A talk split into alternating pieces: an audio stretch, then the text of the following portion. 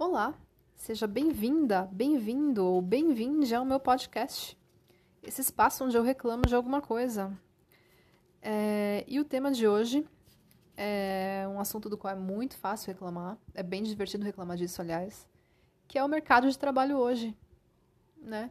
Que está aí cheio de suas peculiaridades. E, bom, eu vou começar reclamando da falta de objetividade nos anúncios de oferta de vagas de trabalho. É porque a pessoa que está desempregada procurando um trabalho, o que, que ela quer? Ela quer objetividade. Ela quer saber qual que é o cargo oferecido, o que, que ela vai precisar fazer, o que, que ela precisa dominar em termos de ferramentas, que formação ela tem que ter, é, que mais? O salário, né? Que aliás agora só é exibido como confidencial. Não porque ele seja alto, mas muito pelo contrário, porque ele é vergonhoso, né? A empresa não quer passar essa vergonha de publicar o salário que ela paga para o novo funcionário. Bom, enfim, né? Quem procura emprego quer objetividade. Mas o departamento de RH, ou sei lá quem, que elabora esses anúncios de vaga, não, não quer objetividade, quer o quê? Quer criatividade, que é hoje o que conta no mercado startupeiro, né? Startupeiro de startups explicando aqui o, o léxico. É, então, o que, que a gente encontra? Você que é designer, sei lá, designer digital, designer gráfico, você vai ter que se apresentar como um ninja em Photoshop, né? Se vira, se vira para fazer isso. Então, o que mais? Tem outra tendência, né, que é de exigir que a pessoa seja apaixonada por uma coisa nada apaixonante tipo resultados. É, quero aqui um, um analista de sistema apaixonado por resultados, né? Um analista de marketing apaixonado por KPIs, apaixonado por textos vendedores, né? E bom, o que é uma pessoa apaixonada por algo assim? É uma pessoa que, que não tem amor, né? Ela, ela não encontra amor em outras outras dimensões da vida, então ela precisa encontrar esse amor no trabalho, nos textos vendedores, na redação publicitária.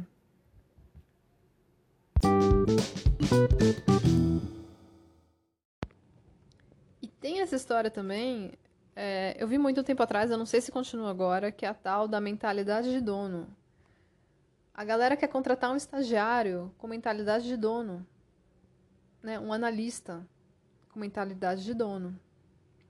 Né? O, o, legal é que isso abre espaço no mercado de trabalho para quem sofre de transtorno, transtorno dissociativo de identidade. Né? Que a, a pessoa ela acredita que ela é dona da empresa. Aí você imagina ali aquela situação em que o sujeito é chamado na, no escritório, ou então, né, agora é home office, então no escritório é o que? É numa call com o chefe né? Porque o chefe quer mandar ele embora, porque essa pessoa ela coça o saco o dia inteiro, entra a hora que quer, desaparece no meio do expediente para ir no shopping, é, leva material do escritório para casa. Então não dá mais, o chefe quer mandar embora. Mas aí o que que, que, que é? o funcionário com mentalidade, de dono responde?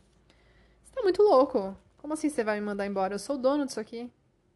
E o que, que resta ao chefe? A não ser pedir desculpas e pedir pro para esse cidadão voltar e tudo bem, então você continua aí. Você passou no teste, realmente tem mentalidade de chefe, parabéns. Ô, perrei, mentalidade de chefe não, mentalidade de dono. Que também é uma mentalidade de chefe, se você pensar bem, né?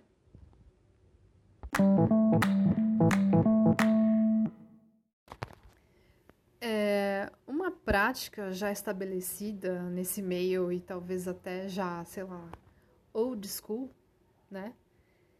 É falar de desafio. Mas assim, pior é que trabalhar hoje tem mesmo tudo a ver com desafio, né, gente? Só que menos no sentido grandioso de achar uma solução para um grande problema da humanidade, inventar alguma coisa muito útil Trabalhar hoje é um desafio assim no sentido do programa do Hulk, das Olimpíadas do Faustão.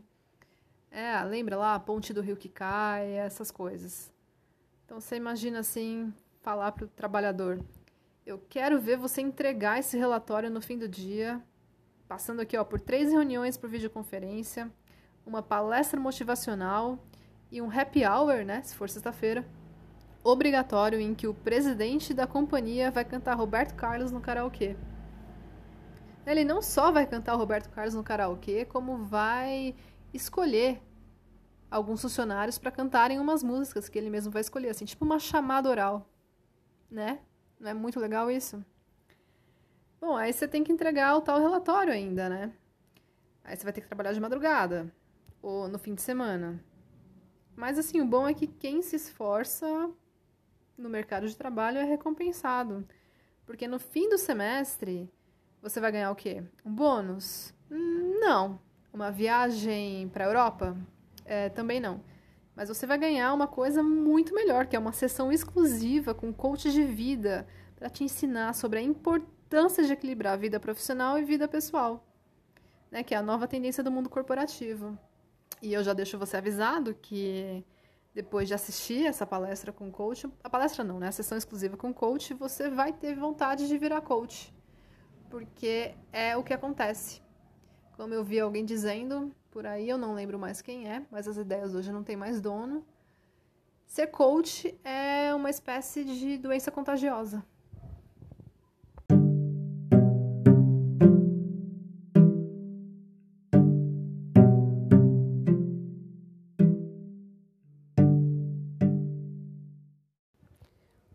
Coisa que merece minha reclamação é o LinkedIn assim, que eu acho, que eu considero a pior rede social de todas. Eu não sei você, mas eu tenho vontade de morrer sempre que eu entro no LinkedIn.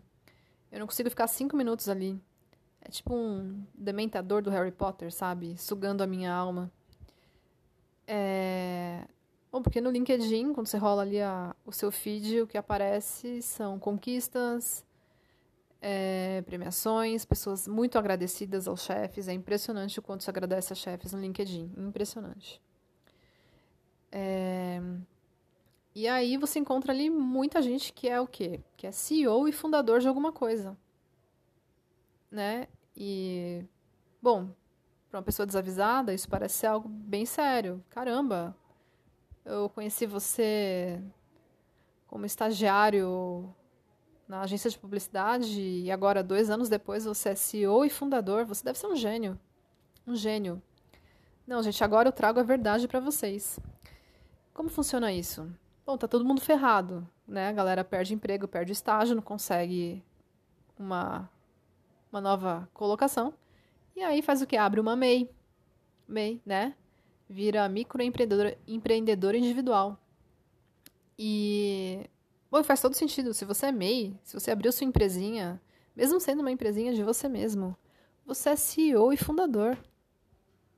Certo? CEO e fundador você dá o nome para sua empresa, cria um site. Hoje é muito fácil criar um site.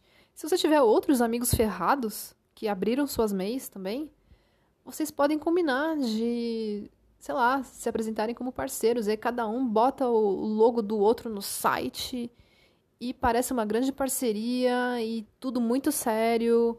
E olha quantos clientes, olha quantos parceiros essa empresa tem. Sendo que na verdade é só você. Só você. É assim, é, é que, na verdade, aqui no Brasil a gente aprendeu que o marketing resolve qualquer coisa. Né? Marketing resolve qualquer produto ruim. Você não tem que arrumar o produto. Falta fazer marketing. O problema é falta de marketing. Né?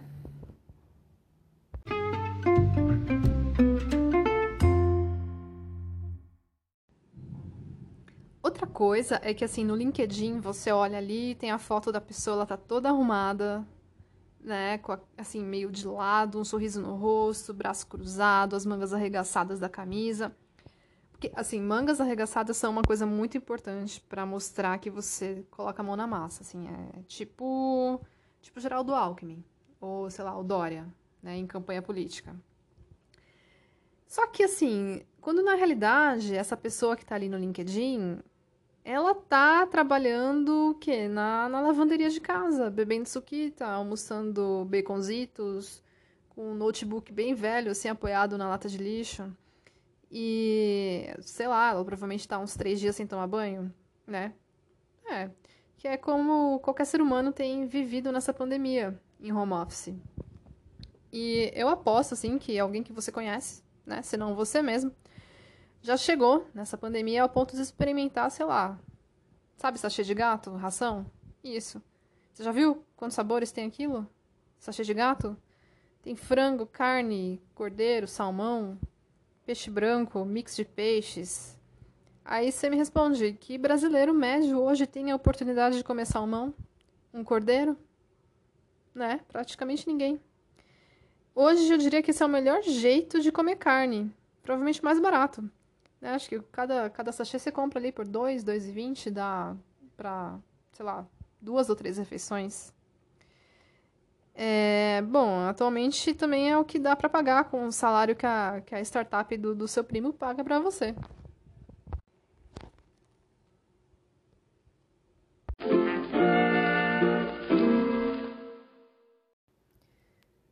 Bom, mais um parênteses aqui que eu quero dar mais algumas dicas muito valiosas para você, jovem empreendedor MEI.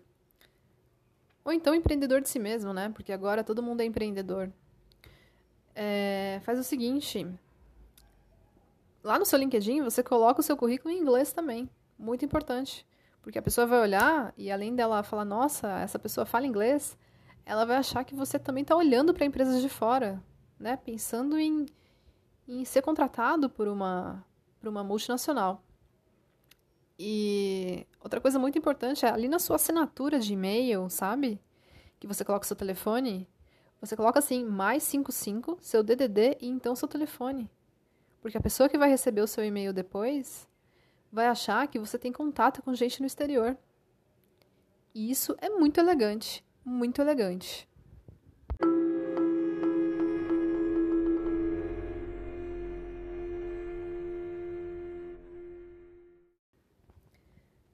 Bom, acho que por enquanto é isso. Eu acho que passaria, sei lá, uma semana inteira sem parar reclamando de trabalho. Mas você não merece isso, né? Querido ouvinte. Provavelmente não é ninguém, porque ninguém ouve isso aqui, como eu sempre digo. Mas, enfim, eu volto quando for possível com mais reclamações, tá? Tchau, Zis.